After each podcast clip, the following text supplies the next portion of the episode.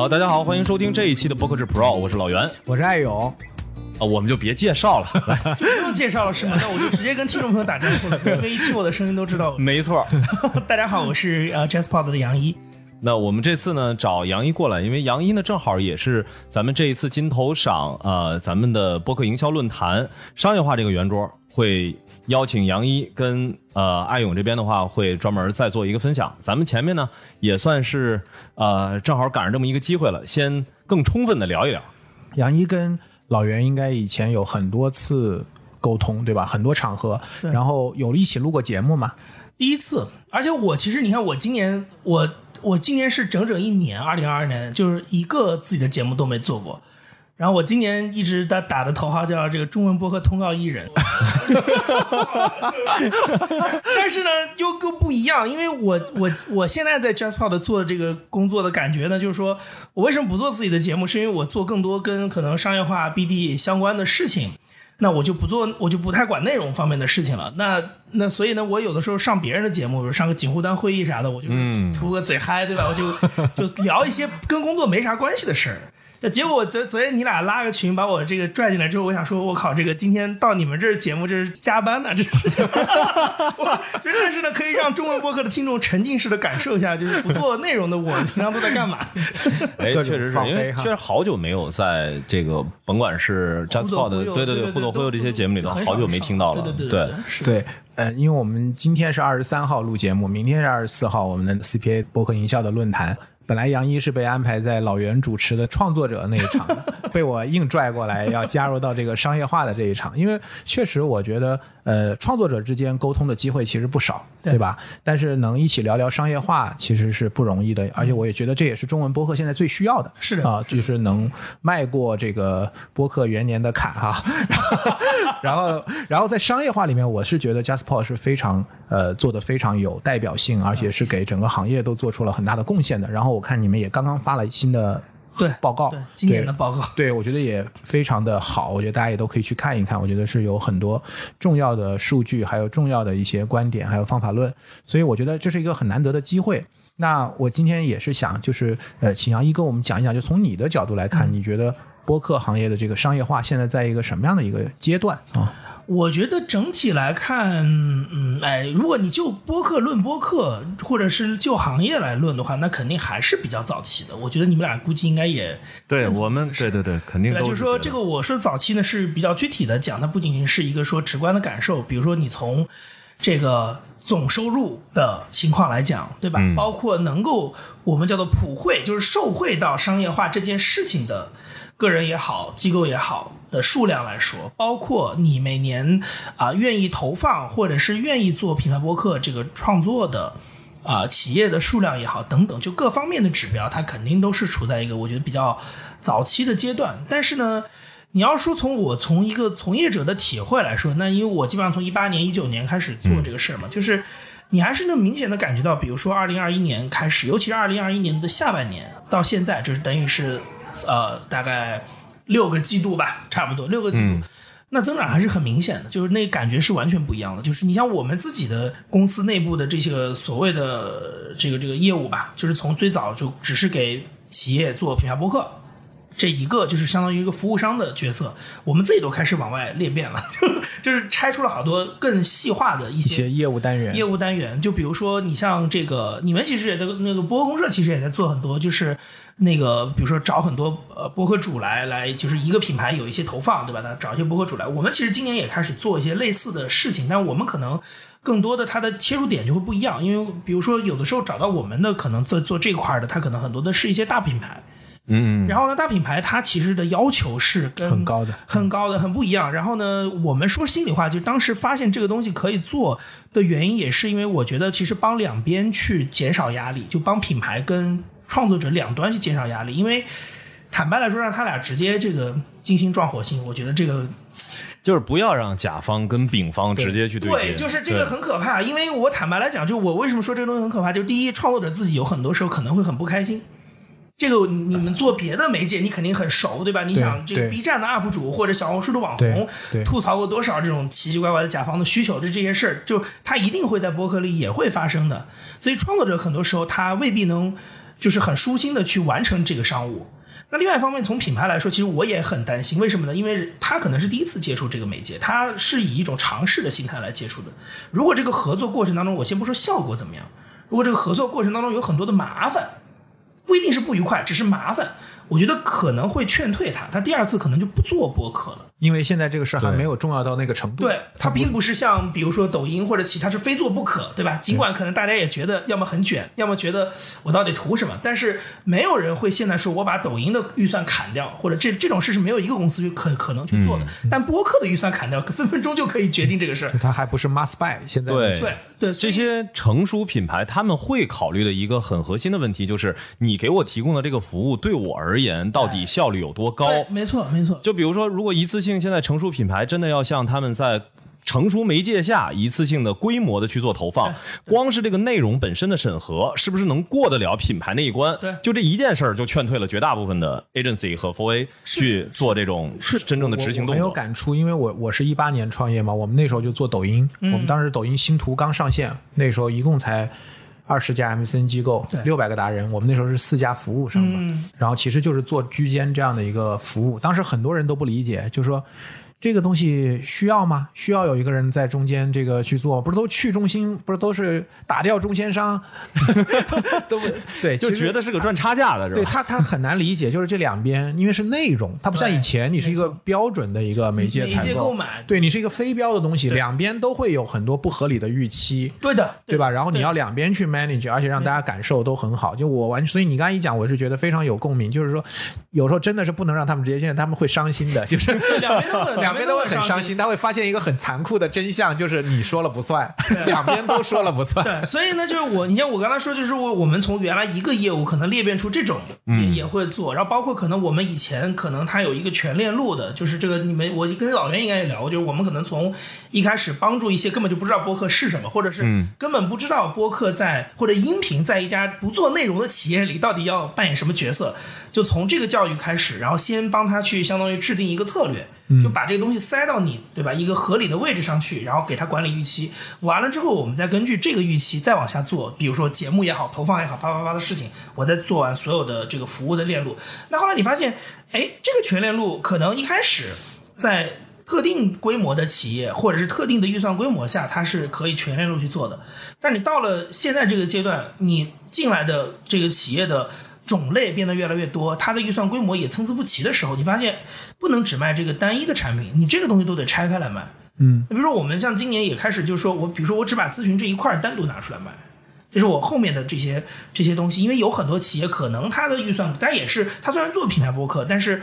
它也比较灵活，然后它的预算规模也没有那么的大，或者说它并不是一个非常长周期的决策，它就是试一试，所以它可能没办法支撑一下子拿出很多的预算出来做一个节目。但是呢，我可以先帮他把这个头上的这部分做掉，嗯。啊，然后你你你你你是一个对播客有深刻理解的态度，再进到这个媒介里来，那后面你再做自己的事儿，那我这个都可都变成有有一些案子是拆出来卖，然后再包括比如说我们以前更多的品牌播客，我们说的概念就是 to C 的，对吧？对播客听众播的，但是是一个品牌在背后支持的节目。那现在呢，你会发现有很多品牌，它开始慢慢意识到，就是声音这个场景的出现，它可能并不需要一个 to C 的节目，但是它可能需要有一个声音的内容。嗯，那可能是比如说对于企业内刊的一种数字化升级，这个代替原来的纸刊，或者是他可能拿它做一些这种员工培训的一个材料等等。那我们也会有这样的一些内容的产出，但这就是你可能在苹果播客、小宇宙、喜马拉雅这些平台里是不可能听到的，就是他们员工内部就只帮他们做内容，对对吧？然后那个收听的渠道是他们内部化的一些对对对，内部的我是以这。个音频的交付为为节点，所以它并不是要做大众传播嘛。没错没错，对它是其他部门的需求，就是不是市场部跟品牌部的需求，它可能是 HR 或者是其他部门的需求。嗯，所以呢，你会发现，就是我们从一个就是做品牌播客这一个事儿开始，我就刚才说过去六个六个季度，那基本上就能分野出这么多不同的服务。那你从这个角度来看，我又觉得它增长的还挺好的，又不是好像一个早期市场的感觉，就是对而且还是有很多变化的。而且你，我不知道你有没有感觉，当他讲就是说过去六个季度的时候，为什么呢？因为我很有感觉，因为我我记得我是当时在新浪负责商业化嘛，六个季度前，我们那时候就是不是很多年前了，但那个时候我们会按季度来说，嗯因为那个时候是百季度增长，就说明在一个快速增长的市场，我们才会就是一个季度一个季度来看。嗯那时候我们可能一个季度调刊例的价格。一个季度来设定就是不同的这个阶段性的任务目标，就是在一个 growth model，在一个增长 model 上。所以我觉得我第一我一一听到就是杨一讲就是过去六个季度，我就感觉那肯定是一个在一个增长的一个很好的一个曲线上，所以才会这么去看。否则一般的话，大家就会讲我们前年是什么呀？对对去年是什么呀？大概这种就属于就属于呃比较平缓的，但其实你颗粒度不要这么细。呃，二零二二年的六月份之后，已经很少在媒体的视角下再去提到说往年或者怎么样。对基本上已经再说到的都是当年度、上个月、上个季度相应的一些，不管是一些营销案例或者怎么样，这个趋势今年很明显。我有一个，我当时我发了一个朋友圈，因为我不是所有的媒体报道就是写到我们或者是写博客，我都会去转。但我有一篇，我当时忘了是哪家写的，但我当时转了一篇，我估计你可能看到我那朋友圈了。就是我当时写了一段话，我就说我第一次一个采访，从头到尾所有的案例，我没有提任何一个国外的案例，我提的全是中文博客自己的案例。这个真的是前两年这事儿不可我们想象。原来出去所有的案例必须是海外的，因为国内没有那么多成熟案例，然后也而且就算有案例。我也没办法去给别人一个很具象的东西，因为他可能只是某一类企业，就他很容易挑战你，对吧？他说：“哎，这公司跟我不一样不一样，对这事儿就没了。”那现在其实完全完全不同。就我现在一个媒体过来采访我，我跟人家或者是一个客户过来，我给他讲案例，我可以各种各样的企业、各种预算规模、各种企业规模、各种目标需求，我都有做过。那我再给他讲案例，你这个你觉得不符合你的，那我再给你换一个。呃总有一款适合你一款适合对对对对 对，这个还是非常的棒。我觉得这个就是一个市场在走向成熟的一个标志。我觉得那反过来讲，为什么你觉得还是在早期？我觉得其实更多的就是还是从我觉得节奏跟规模的这个角度来看，因为呃，我觉得老袁之前跟我聊过好多次，就是关于你也很关心，比如说广告程序化投放、对广告插入这个事儿。对，我坦白来说，就这个事儿到现在为止，在中国还没有出现，或者是没有成规模化的出现。那你我以这样一个单一的指标来看的话，我会觉得，那你的这个商业化市场，那就是很早期，因为你都是要靠重人力、重时间成本，然后一单一单的去对接的项目。这个东西不是说它不好，而是说一个完善的，或者是像你说的，如果它是一个繁荣的广告市场、商业化市场，它不可能只有这个东西。这个东西以前即使是在成熟的视频媒介的出现，可能更多的它都是，比如说头部品牌、重大的 campaign，对吧？然后一些大头的项目才会去这么样的，就是就是就是 case by case 的去做。那大部分很多这种灵活的、机动的小规模的投放，它都不需要太多的人在里面。我记得你是你刚才跟我说，你说你是上备忘录。这个了解到不？我们最早帮 Bessy 录备忘录的时候，当时我记得有一个也也是有一个做这种营销呃工具的一个一个创始人，我觉得后来他下了节目，我跟陈远良后来就找他聊，他就跟我们讲说公众号嗯，怎么去投。那我就觉得这种自动化的东西，现在在播客完全没出现，因为它中间它的公司做的那个系统就根本不需要去做任何人力在里面去撮撮合，就是这个品牌方的需求过来，预算过来，然后这边有内容的号直接接掉。嗯，他就是做这个撮合交易的事情，中间不需要人，它就是一个系统就完成这个事。对我觉得这个的背景啊，背景我觉得一个是微信自己没做这个事儿，啊，对对对对，给了很多第三方是吧？空间。然后我们如果看其他平台，你看到的是微博有微任务，嗯。抖音有星图，对，B 站有花火，对对对对，小红书有蒲公公英英嗯。知乎有知识，喜马拉雅也有一个，嗯，还也有一个密声，对，小宇宙现在还没有，所以这个东西里面就涉及到，也涉及到这个产业，对吧？就是呃平台的发展以及平台的角色，他对自己的角色定位。对，我觉得其实我们在前面的节目里边跟老袁其实聊过，我自己感觉哈，因为我在这个圈子里算新人，但是我的感觉就是说，呃，播客的市场教育其实。呃我觉得不够强，尤其是平台没有在这个里面扮演一个非常领导性的一个作用。我经常举例，就是我自己感触很深，一二一三年那个时候，所有的视频网站一起来给客户讲，你要把电视预算转到 OTV，对然后为什么要转？转的好处是什么？呃，最终也是看到就是大量的钱快速的转过来了，但是。在播客这个事情上，为什么大家一直开玩笑笑那个元年？就是因为它始终是一个很分散的状况，所以我我自己为什么觉得，我相信也很多创作者，我第一次见到杨毅也是去参加 JustPod 组织的那个呃对创作者的那个培训，跟那个国外的这个呃 NPR 对吧 NPR？NPR 的这个合作，因为嗯嗯 JustPod 其实相当于在行业里起了很多的这种教育行业教育，不管是对创作者，当然播客公社也是哈，啊，我 还是还是不太一样。这个没有 没有露出很多的 这个正反馈，开玩笑。但是 Jasper 就确实你单一机构是吧？我觉得这个就是说他可以做这个事情，但是我觉得不能只靠单一机构来做这个事情。对对，它其实应该是一个要行业要形成一个势能。对吧？我觉得这样才是一个比较重要的。因为之前我一直觉得一个比较大的问题是，大家的这个劲儿其实没有往完全往一个方向去使。你比如说像老牌的这些播客们，其实他们在 to C 的这一部分的营收方面做得很好，但是这一部分经验对于新入局的创作者而言呢，他需要的时间周期太长了，就他是很难被复制和规模化的。那在广告这件事情上呢，目前实际上 JustPod 是在呃，起码在整个品牌营销这一块儿是。做的最多的就是这个从呃教育市场、教育品牌这一侧，但是呢又缺少了这个链条当中，比如说平台，比如说其他的一些创作的机构以及媒体，我们是不是都在？共同的朝着一个方向，让品牌去认知到，比如说音频营销，它其实应该是用什么样的方式，现在大概是一个什么样的体量，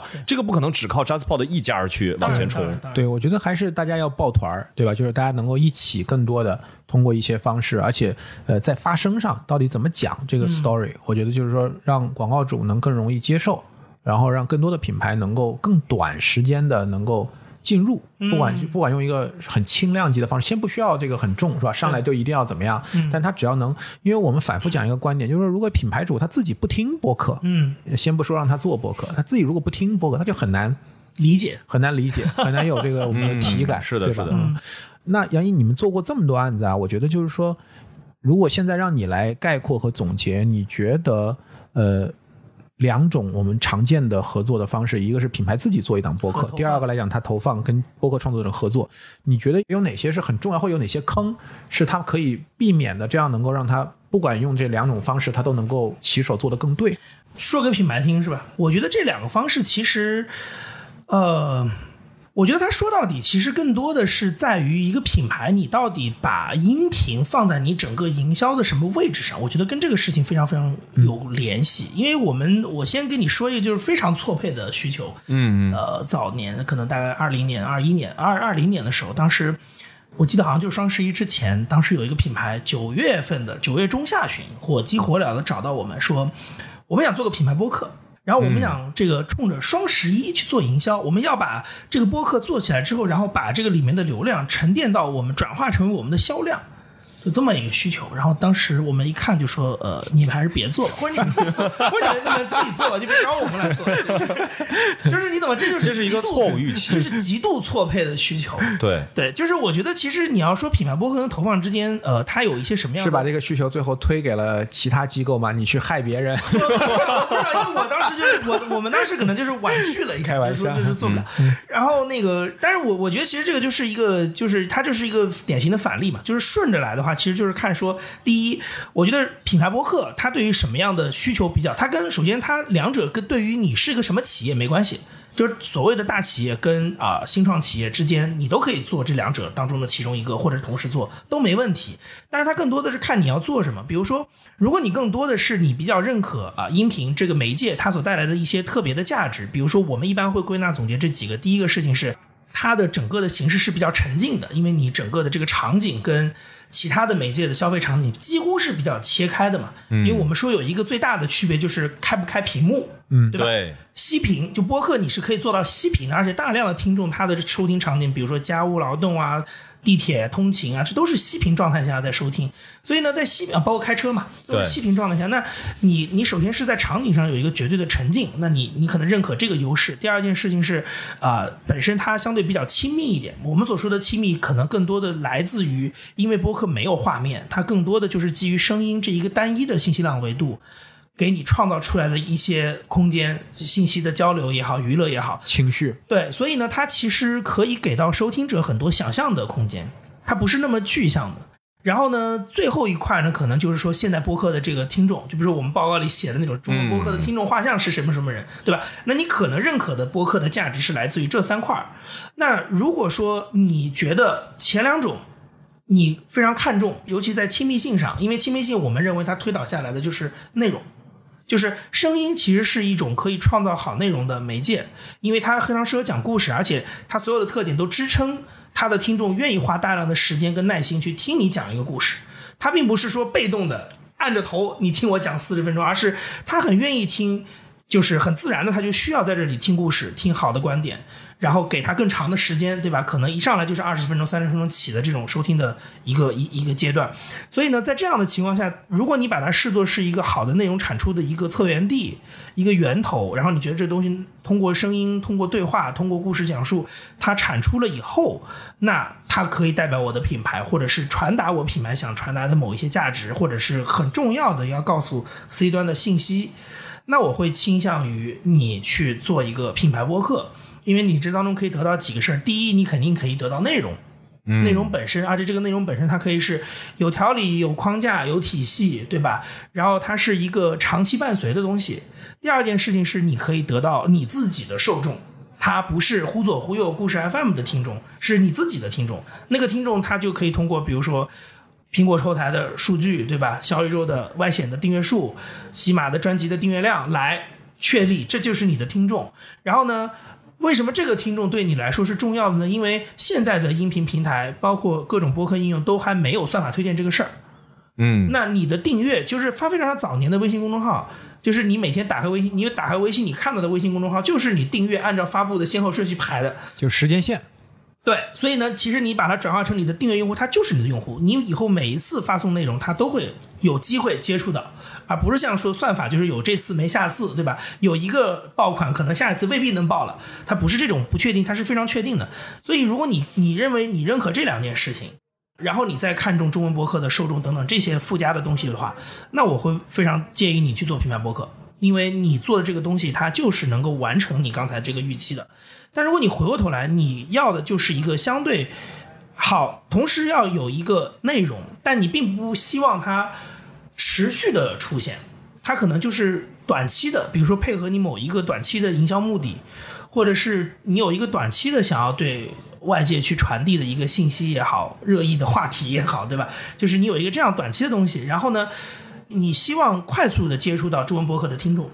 你也并不关心这些听众未来是不是真的沉淀成所谓一个你的听众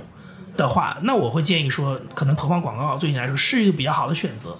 因为它对于。短期的这种诉求确实是非常有效，尤其是坦白来讲，就是如果你投头部博客的话，这个东西可能是一个加成的一个效果。对，这中长尾的博客可能你要选品，就是你要非常会选品。挑出一些跟你的你要达到的受众，或者是他产出的内容跟你高度相关的一些节目，那也是 OK 的。但是你如果稍微粗暴一点，或者说你可能学习时间没有那么长的话，那可能至少我觉得头部的节目，它在刚才说的那两件事，就是出品的稳定性跟受众的触达两件事情上，肯定是可以满足你的要求的。对，但是前提就是你做这件事的时候，你可能就没有什么长效的。东西了，就是比较短期的东西，所以我就觉得说，其实它两者之间就没有好坏之分，它完全是根据一个企业的需求来，你到底要做什么。而且，通常一个成熟企业其实两者的需求都有，它既要做长效的东西，也要做短期的东西，两边它在它的内部的业务价值当中的体现是完全不同的，并不是说我二选一，非要做个 A、B 选的题，不是的，它其实两个两个东西给它带来的东西很不一样。那所以我是觉得说这两个。的特性可能是刚才说的这种，从企业的角度来看的话，对，现在越来越多的品牌在追求品效合一嘛，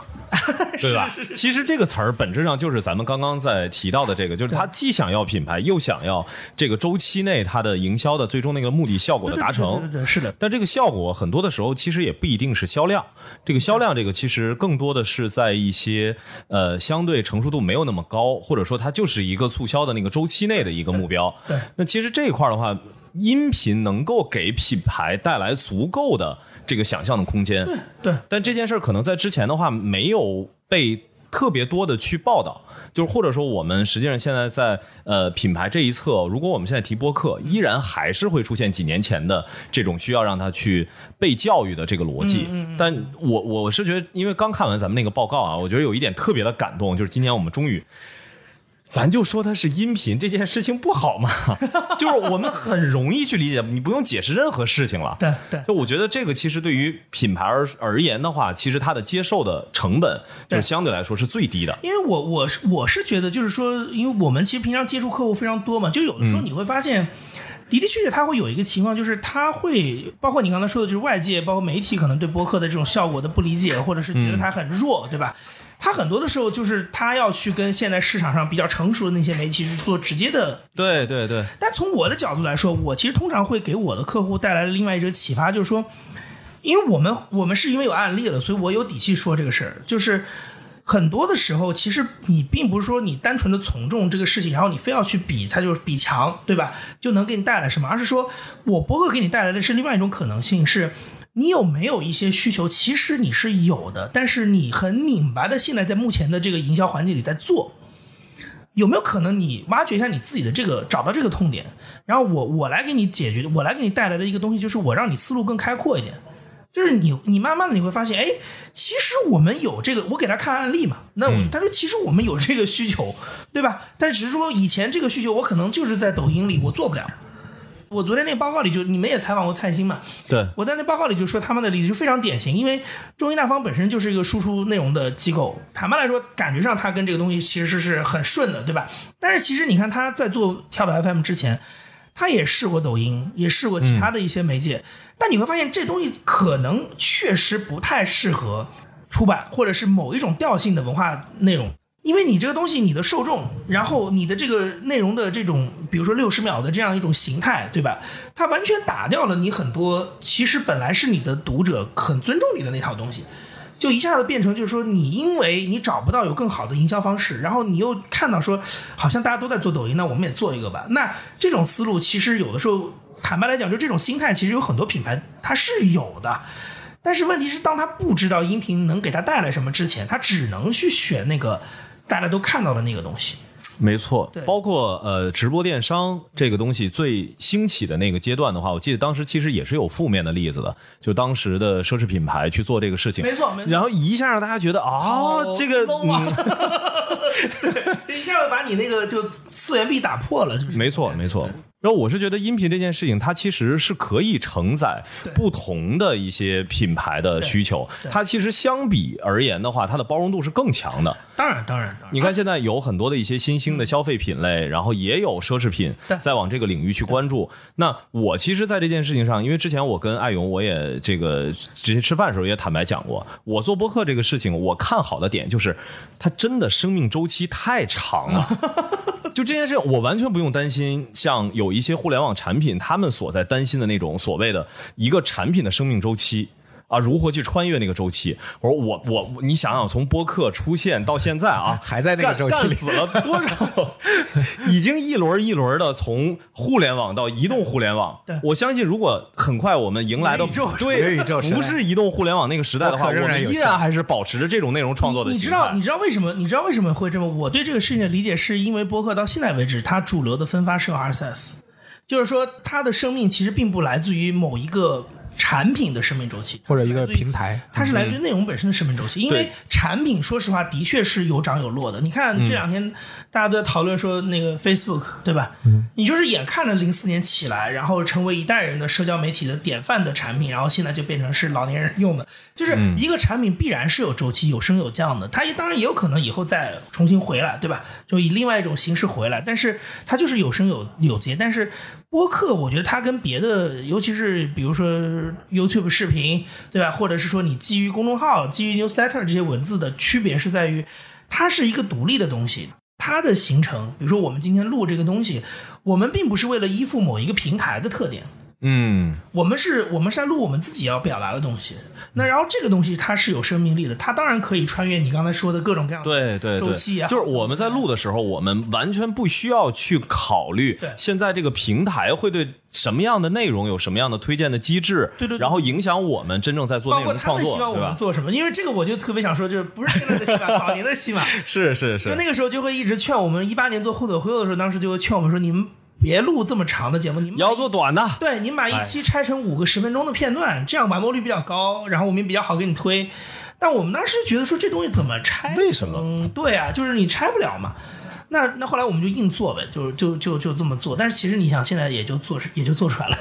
对，但是未来我觉得不排除可能会在二创的领域会出现一些播客的段落的分发。当然当然，其实这个就很像是之前一直被呃聊到的这个三分钟说电影的这个逻辑，就是三分钟说电影它存在的前提是电影还得是原来的时长。对，如果电影因为三分钟说电影的这件事情，最后变成了所有的电影已经变成三分钟了，嗯，那肯定就不再会是现在我们去讨论的这个基础了。没错没错，所以我觉得我还是坚持说播客应该是。呃，不是说它一定是一个什么样的时长，而是说我们不应该去限制它，或者用一个所谓分发的逻辑去说它应该是什么样子。我觉得其实这个东西就是，我接着老袁的话说，就是这个东西大家去想视频，其实就非常明显。嗯。视频本身其实它的形状是可以非常多元的，但是你会看见每一个平台给它一个特定的形状，比如优爱腾，它可能更多的现在就是 PGC 的长视频的重投入的大综艺大剧，对吧？然后你到另外一头，可能抖音，那就是它会鼓励你啊六十秒的，然后随手拍的这种比较小成本制作的东西。然后呢，它的另外一头就是一些抖音这种比较短的，然后鼓励大家去自由创作的视频。那你你回过头来你会看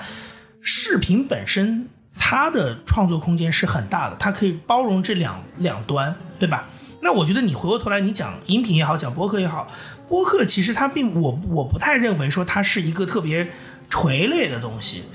它的隔壁只有有声书跟音乐这两件事，理论上对，是的，是的，它只有有声书跟音乐这两件事。那音乐是一个不说话光唱歌的，对吧？我们就粗暴的来说，有声书呢，它其实是根据文本。创作的人声的东西，它更多的是一个对于音频这个媒介的工具化使用，文字的有声化。对，对，它是把它当工具在使用。那播客呢，是回到音频本身，就是说我在音频的条件下，在这个基础之上，然后呢，我在做非音乐的内容，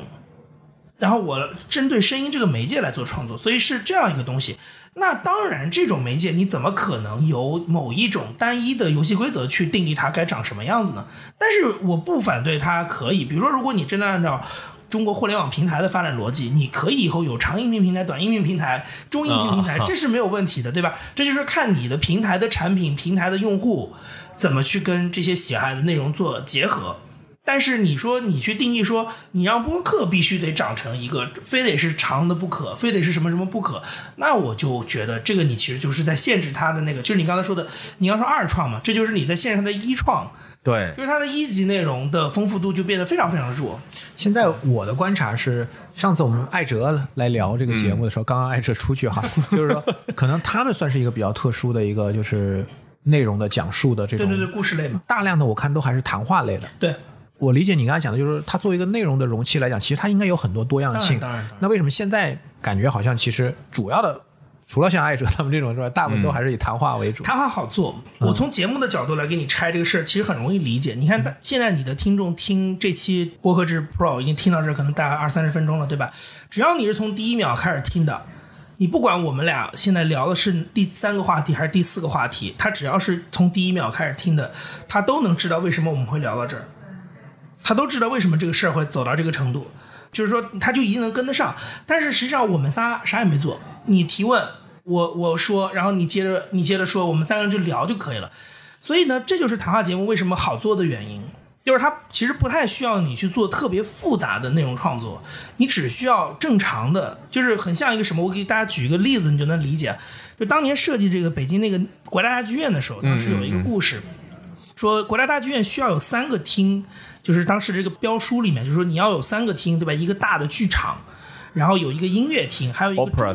对对对对对对，有这么三个功能厅。所以当时清华清华大学他们都就建筑学院都出各种各样的方案，就是说，哎，我们怎么样去把这三个厅，比如说二楼、三楼、四楼，对吧？或者是什么一到三楼是什么？就是他要把它融在一个大的建筑里。可是你看他最后中标的那个方案，就保罗安德鲁现在那个那个蛋的那个方案，它是什么？你如果进去之后，你就知道，它其实三个厅是独立建筑，它只在外面加了一层盖儿。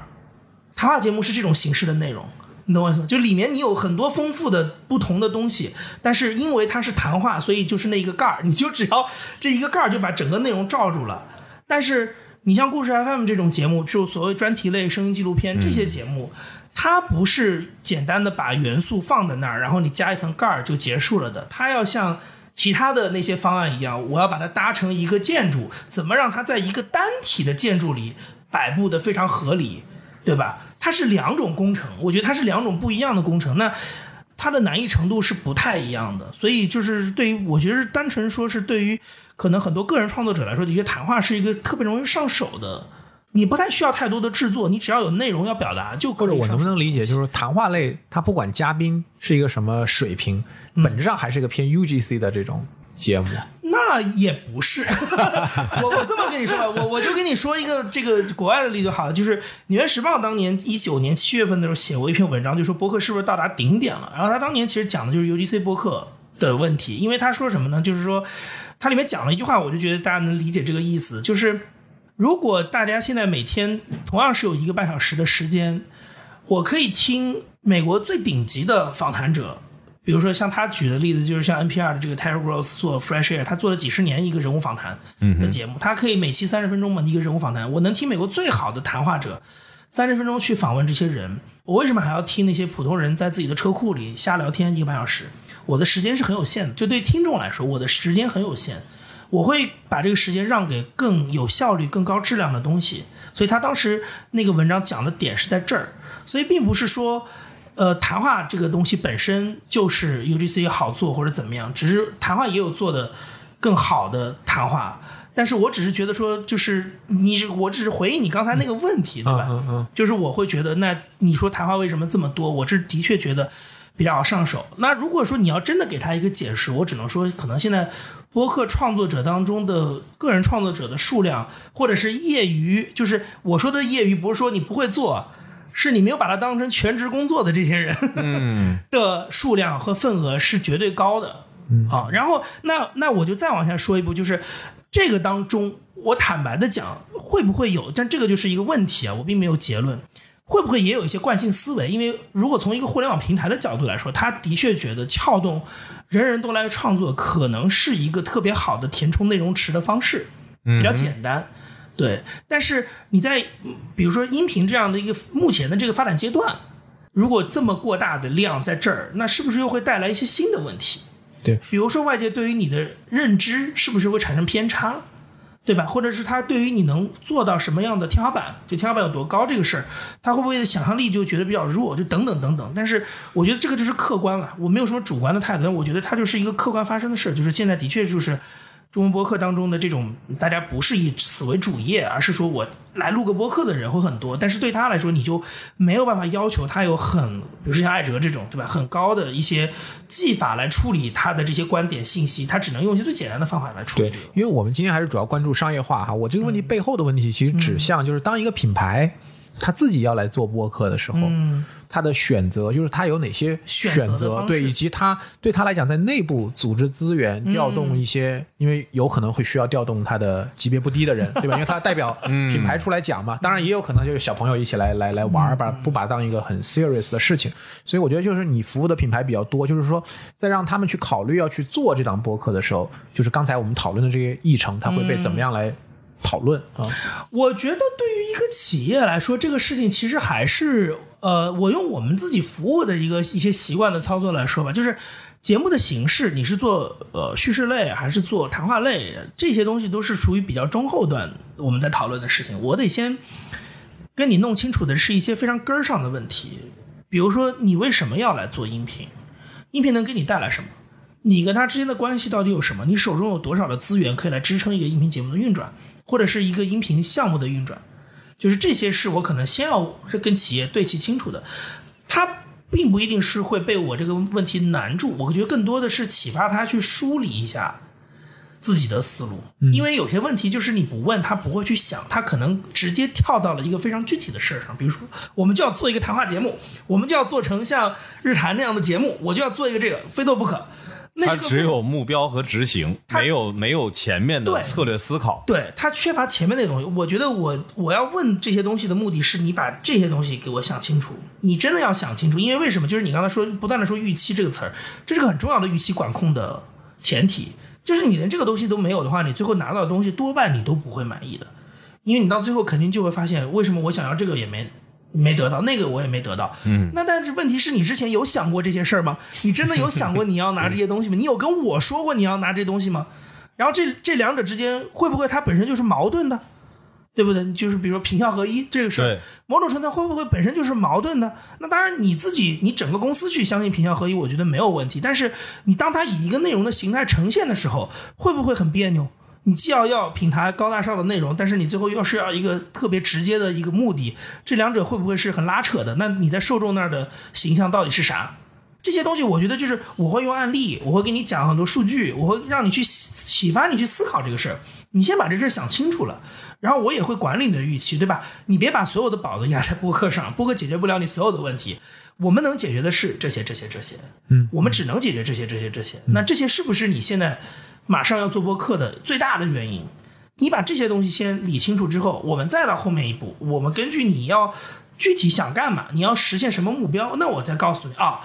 你现在的资源，你现在的目标，你比较适合做一个谈话类的周更的，一年更四十集的节目哦。你这个目标其实可能更适合做一个十集八集的，但是是一个强叙事的节目。啊，因为你可能更多的需要讲一个完整的故事，你要你是把它当成你很多其他链路的传播的一个点，就是起点，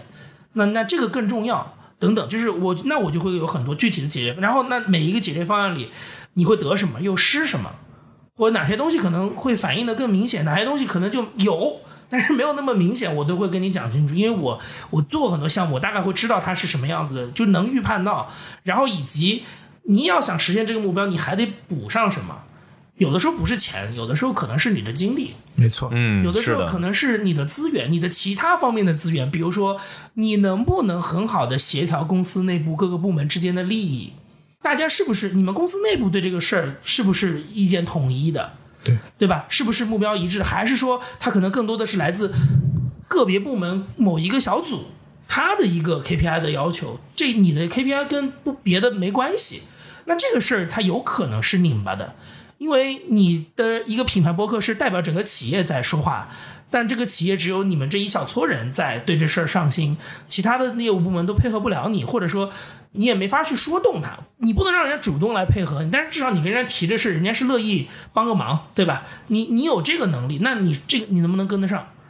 那我觉得这些东西反而是你可能到后面需要去，就是企业去，但但是但是那是非常具体的事儿。但是我可能就会跟他在前面把这个事讲清楚，对吧？我感觉你可能需要补上这些东西。对我为什么问这个点哈？就是说，因为我觉得从投放播客的角度来讲，我觉得这个其实是比较清晰的，相对来讲，因为它有那么多的不同平台的投放经验，我们讲的其实很多平台都已经把这个路。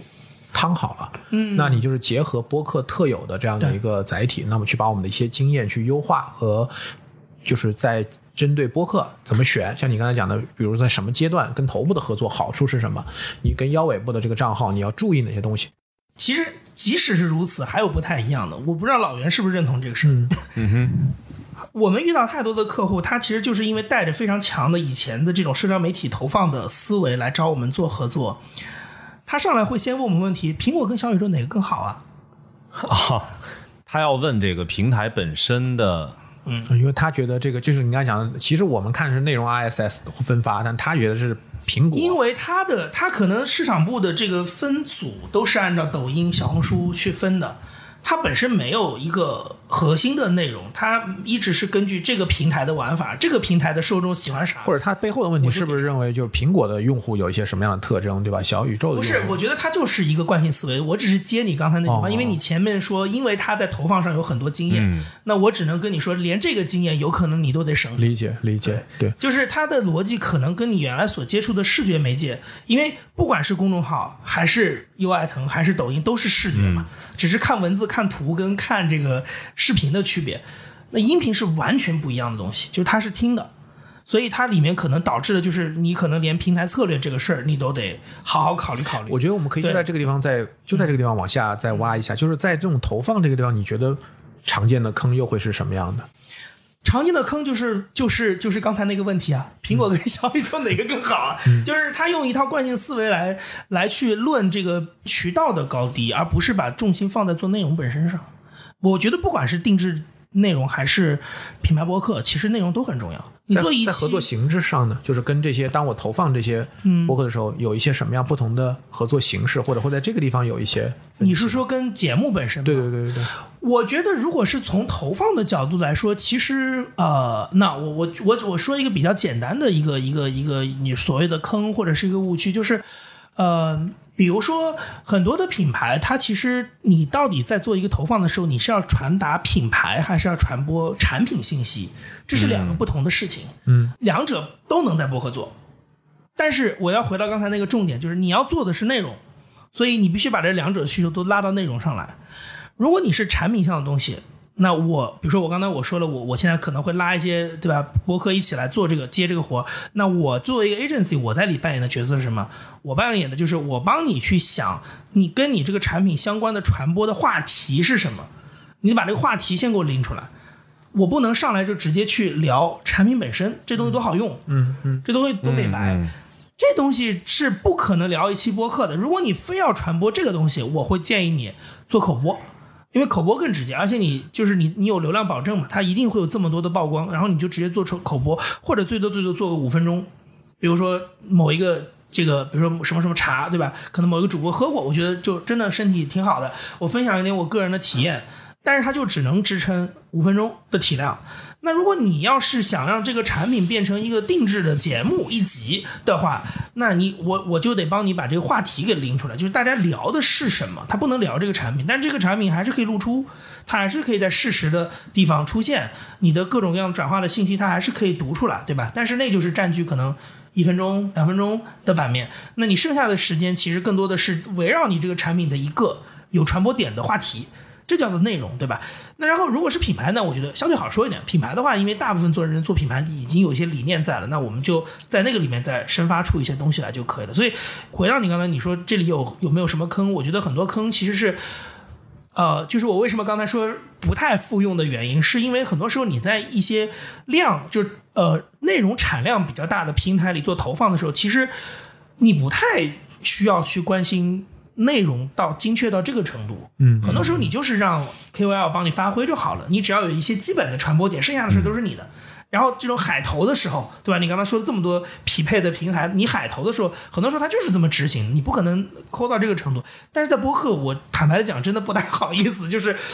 你很难这么放手的去做，尤其如果你对你你品牌传播的内容有很多要求的时候。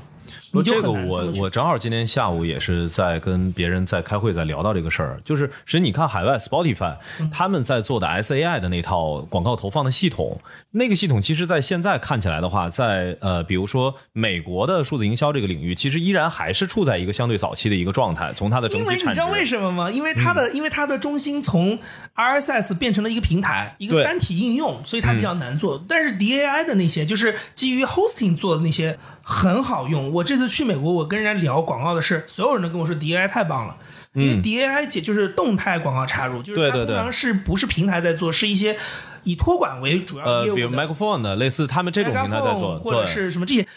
他就说这东西特别特别好，因为它就是能解决。他在源头去解决。对的。然后呢，还有一个就是说，它真的能够普惠。嗯。就中小博主的流量在这里也会变得有价值，不是？对对对，是的，是的，是的。你可以接着说那个 SCI。对，就是关于 SCI 这个事情，因为它虽然也处在一个相对早期的状态，但是它其实提供给了这个品牌。假如说像刚刚我们提到的很多品牌就是投放需求，但这个投放需求如果我们现在没有系统去解决，你真的要去人为去筛选，那真的就相当于是在几万档节目当中做产品的 这个叫选品了。对对对，就这件事情的成本确实特别高。对，所以我其实我觉得我我你要说这个东西的话，我觉得很多时候在做这个投放之前，我可能跟客户也是一样要对清楚，就是你到底要拿的是什么东西，对吧？那通常我觉得就回应到前面大家说这个市场是是大小的时候，我觉得它的效率的确会比较低一点。为什么呢？因为你到最后，通常客户可能他会觉得，哎，再不济我还能拿个内容，嗯，对吧？我就说的这就是再不济我还能拿个内容呢。啊，他对播客的期待在这儿，那我就觉得那行，那这个东西的确也是播客。我坦白来讲，做营销的一个点，就是你真的要给大家内容，因为人家花时间听你的节目，尤其是你在别人的节目里做投放，你知道这个事儿，你不能那么不负责任。就是人家还要有听众的关系要维护呢，就是他真的不可能像你在别的那些，就是比如说以算法为推荐的这些平台上做的那个东西这么的，就是侵入性这么强啊，它还是要有一些尊重一些播客自己的规律在里面。所以在那这个东西，坦白来讲，你到某种程度上，它就是在提高你的交易成本嘛，交易效率。对，因为你就是最终要把一个其实是用 CPM、用纯曝光、用量去计算的东西，最后它还要回到有内容这件事情本身上来。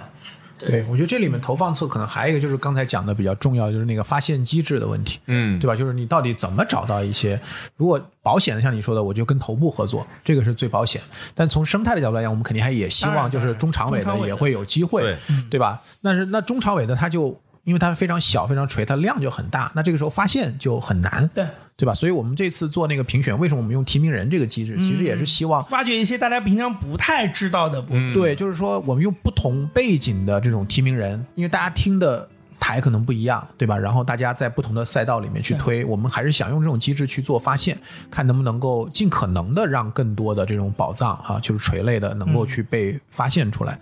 还有一块呢，就是因为我自己做另外一档播客，就是那个 DTC Lab 嘛。其实我确实认为我我播客真的是一个很好的 D to C 的这样的一个载体和抓手，对品牌来讲。所以我其实为什么刚才讲那个问题，就是我更关心的，其实相比较而言，我更关心就是说品牌播客这样的一个他自己做播客这件事情。然后呢，就像创作者一样，就是创作者他可能对平台来讲，他们最不愿意看到就是创作者最后停更了。对吧？就他没有嗯坚持下去，对对对吧？因为他开始启动去做这个事情不容易，但更难的其实是坚持。那最令人感到遗憾的就是，可能他最后没有坚持下去，对对吧？那对于一个个人创作者是这样，我觉得对于一个品牌来讲也是这样。嗯，就他当他启动，因为在品牌里，其实组织里要做一件事儿，其实是不容易的。他一定有一个发起人，对是吧？然后他去调资源那，不管这个资源多少，对他启动一个项目，都比个人说我今天开一档播客，可能就是一一瞬间的事情。他可能听了一档播，他说我也想做一做，我也想试一试。那一个组织里，他做一个事情，他启动这个项目，然后他开始做，但最后如果他做不下去了，其实我觉得是一个很大的损耗，不管对这个人来讲，还是对这个组织来讲。从我的内心，我肯定很希望，就是品牌它能够持续的去做博客，嗯因为。就像过往很多的平台，我原来在微博，那个时候我们当时最早期全员去拉人开微博，就是我们在商业化团队哈，我们就负责拉嗯开蓝 V。简单来讲，嗯，因为我们的相信就是，如果他企业开了微博，那么他看待这个平台，看待这个事情，他的对对对对对他的角度视角视角，他的资源是吧？他就完全不一样。是的他如果只是把它当一个投放的一个渠道，那今天投，明天不投，是吧？他并不一定一定要做这个，但他一旦有了一个阵地，那他可能他会更容易持续的去给资源，而且尤其当他能够获得正反馈，对。就是他看到这个效果。那么现在就是说，从你的角度来讲，杨怡就是说，我们怎么能更有可能让这个品牌能坚持下去？就是说，因为我觉得现在已经做了的品牌其实都很不容易的，对对吧？我觉得你们也扮演了很重要的角色，让他们能够开始 kick off。嗯，然后的话呢，一方面有更多的品牌做，像你说的，你刚才讲媒体采访，我们有更多的案例，那大家也都会看嘛，对吧？如果大家都在做，它有一个群体的这样的一个效应，互相去带动，他去跟别人讲的时候，他也会讲，你看别人都在做，是吧？我们也要跟上，也有很多人是这样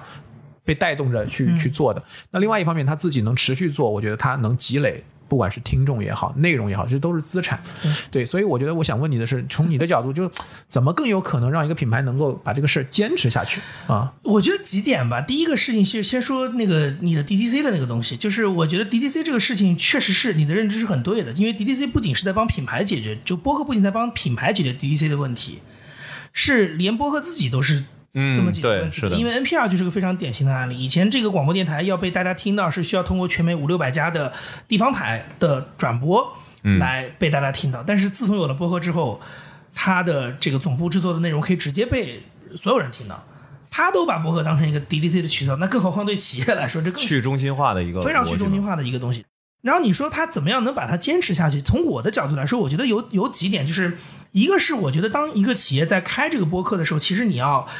还是要考虑清楚你的你的目的，或者你在里面得到的是什么。还是那个 Star with Why 是吧？，对，嗯我昨天那个报告里，其实因为这次我我并不是自己在那闷头写，我找了一些其他的朋友，我们开了好多次会在理这个事儿，因为我会把我很多的案例跟数据的东西分享给他们，然后让他们看，就是你从里面得到了一些什么样的。所以我后来写那个出那个报告的时候，它里面有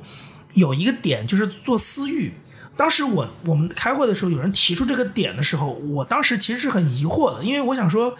这个东西跟私域，就是跟大家想的那个私域，其实不是太一回事儿。嗯，但是为啥还会提这个？但是后来我觉得他的解释其实是对的，他就是说，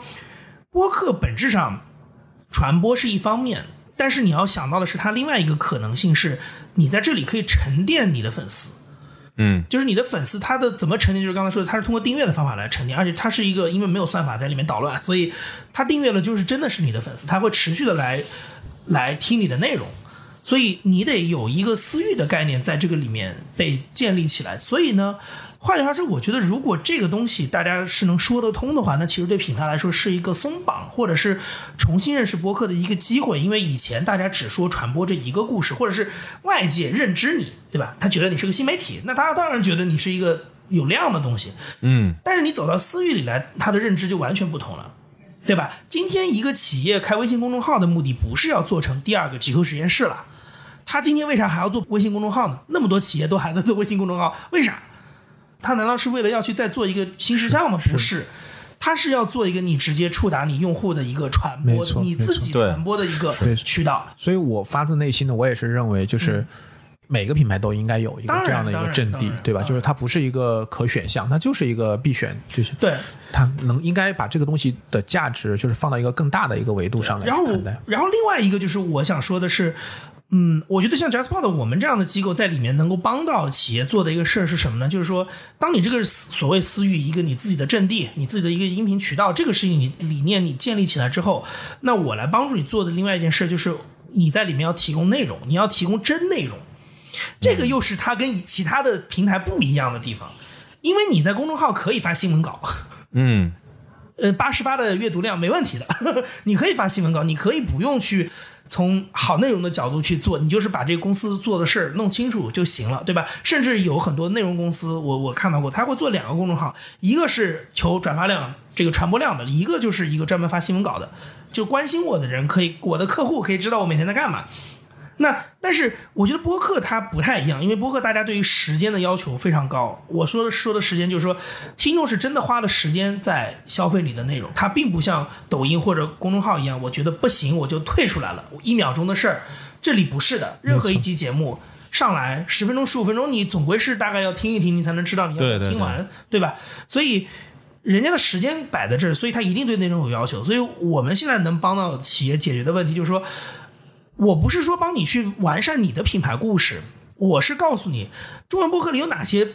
这个听众还想听的内容是你可以给他的，这个是很重要的。就很多企业虽然它本身主营业务不是内容，但实际上你的资源是绝对可以做一个好内容出来的，只是你自己自己以前没这么想过，或者说你可能觉得这事儿对你来说太重了。但是当你在播客里面做营销的时候，这件事情它就被提到了一个很重要的位置上，就是你不能完全是给到一个就是从你个人出发的，你得要考虑到听众要啥。嗯而且这个东西也是中文博客的这个大的领域当中的一个非常大的机会。中文博客有多少萝卜坑没有人填呢？有大量的内容的缺口在这个地方。就比如说我们自己做的，从最早创业内幕开始，对吧？创业者故事这个事儿，那个时候那么火，那么多的这种 VCFA，然后那么多的创业人，没有一个中文播客是专门每一期就只访谈一个创业机构的创始人的。那我就说这个东西你就可以做，因为你就是这个资源，你做投，你你后面做投后，你投了那么多的企业，你把那些企业家拉过来上节目嘛，那你可以提供一个独一无二的内容的。所以播客里这种坑到今天为止还有很多很多，我们今年还挖掘出来一大堆，比如说华泰证券来做播客，嗯我们就发现它还是有缺口在。虽然今年我们那个报告里也写，就是财经商业类的确实过去一年增长很快，但是你会发现财经商业类它还是有一些。呃，就是它还是有，嗯，不不是很全面。比如它的视角非常的集中，大部分就是产品经理视角、投资人视角，还有市场营销视角，就 Bessy 这种市场营销视角，它更多是从这些呃维度在看所谓的商业这个事儿。那二级市场呢？二级市场这个话题其实没有一个专门的博客去聊的。宏观经济每一个行业的拆解，就是从二级市场的角度去看每一个行业，是看上市公司，这事儿特别适合一个头部券商来做呀。那华泰来做这个事儿，我们就跟他说：“你先做这个内容，就是你先提供这些中文播客的受众，我就知道他一定会听。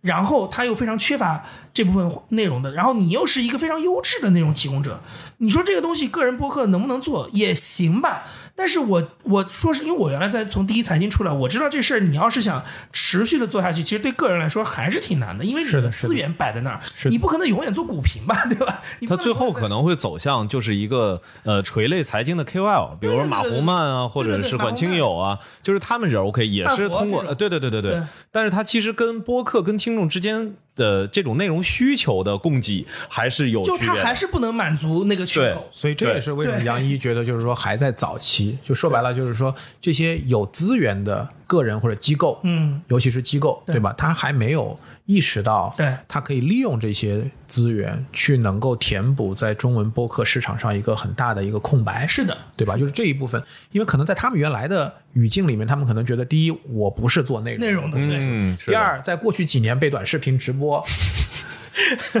无情无情打脸是吧？就是感觉本来觉得可以，结果做了短视频直播以。后，发现差太远了，发现差太远了。但其实音频或者播客还是不一样。是的我觉得就是这个，其实今天我觉得杨毅给到一个非常重要的一个视角，就是告诉品牌，在音频这件事情上，你做内容是可以的。对啊，当然了，对，就有的时候不要把播客想的太容易，但有的时候也不能把它想的太太难。对对对，好呀，我觉得今天差不多，我觉得对嗯，可以啊，杨毅，呃你点评一下今天我们录的这档节目，因为我们可以随便，因为我们这种节目就是很随意，对吧？但是交流我觉得非常自然，交流非常自然。对，就是我自己觉得我们这个节目，虽然我们也要给自己节目要要去做一些推广哈，就是我觉得我们节目虽然现在听的人还没有很多，但我其实觉得。因为我自己主理嘛，相当于每次不管是创作者上来，还是像杨毅这样的，就是甲方代表甲方，或者说代表品牌主的这很多的视角，我觉得都是给了很多的干货的，对吧？就是我觉得我们自己也是要，老袁，我们要想办法要把我们这个节目还是要做很多推广，而且要给到对的人去听，因为 我觉得这些内容都是很很好的内容。我觉得坦率讲，就杨一今天讲的这些东西，我觉得如果一个品牌主他想做播客，他听一听这期节目，我觉得他可以少走很多的弯路，他能很快的直接有个 shortcut，能够直接到这个 point，到这个点上。对吧？我觉得包括我们前面几期，就是创作者他们讲他们在怎么去响应这个商单啊，他们接到这种需求的时候，他们是什么样的一个想法？我觉得这都是很，嗯，都是很大家就是很真诚分享出来的这个互相了解对对，我我很能做的就这这一点，其实我很有感触，因为我觉得很难想象其他的平台，对，就是不管是品牌主也讲，你就现在有个品牌主跟你讲我怎么投抖音，我怎么怎么做抖音直播，GMV 一个月做到一个亿，就是大家不会讲这些东西的，因为这是商业机密，或者说大家觉得这是个很很，我自己感觉就是播客这个圈，可能就是因为大家现在还在很早期，嗯，对吧？就大家愿意来去我觉得大家都还是只给，就是大家都都把自己很多年的一些经感觉就验来去是给大家去做分享，可以，我们一定要让这些人要确保让大家都能听到这些东西，大家觉得很好玩儿。我觉得就是现在，不管你的角色是什么，你只要跟播客这件事情产生了关系，突然发现我们的那个角色不重要了。我们就因为播客这件事情，大家可以非常畅快的去聊天儿，而且很真实、很自然。哎，不用考虑说我是哪个公司的什么样的一个角色，我在这儿说一个话，我要去考虑思前顾后想一大堆。我觉得这个其实是这个播客真正能够这个说实话是我们其实一直给给给企业做节目的时候，一直会跟他们提醒他们的事，包括说服他们的被访者，因为就是说你千万不要觉得这是在录一个电视采访。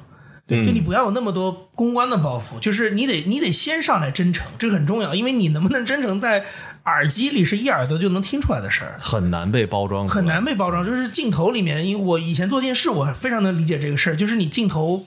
你再怎么专访，它还是有一个距离感，而且这个距离是你能看得见的，对吧？嗯。但是你你音频这个事儿就在你耳朵边上，就在你家里的智能音箱里，这个东西的距离感，而且没有画面。它是一下子被消解掉的，那就是这个问题了。我今天给你，我作为一个听众，我今天给你一个十五分钟的机会，我让你，我把你拉到我床边上来跟我讲一段话，你跟我说的全是 PR 的话，我就想把你从床上踹下去，对吧？就是，所以我就会提特别提的，就是你一定要真诚。你如果真的觉得不合适，我们后面还可以剪，但是你录的时候可千万别。不能搂着。就我把你拉到床边了，你跟我说这。好呀，好呀，好。那再次谢谢杨毅。然后明天我们的那个商业化的论坛，然后我们没有今天这么畅快的时间哈，但是我相信也会有很多呃好的问题，然后杨毅也会给我们更多的真知灼见，好吧？谢谢大家，我们下次再见，谢谢拜拜，拜拜。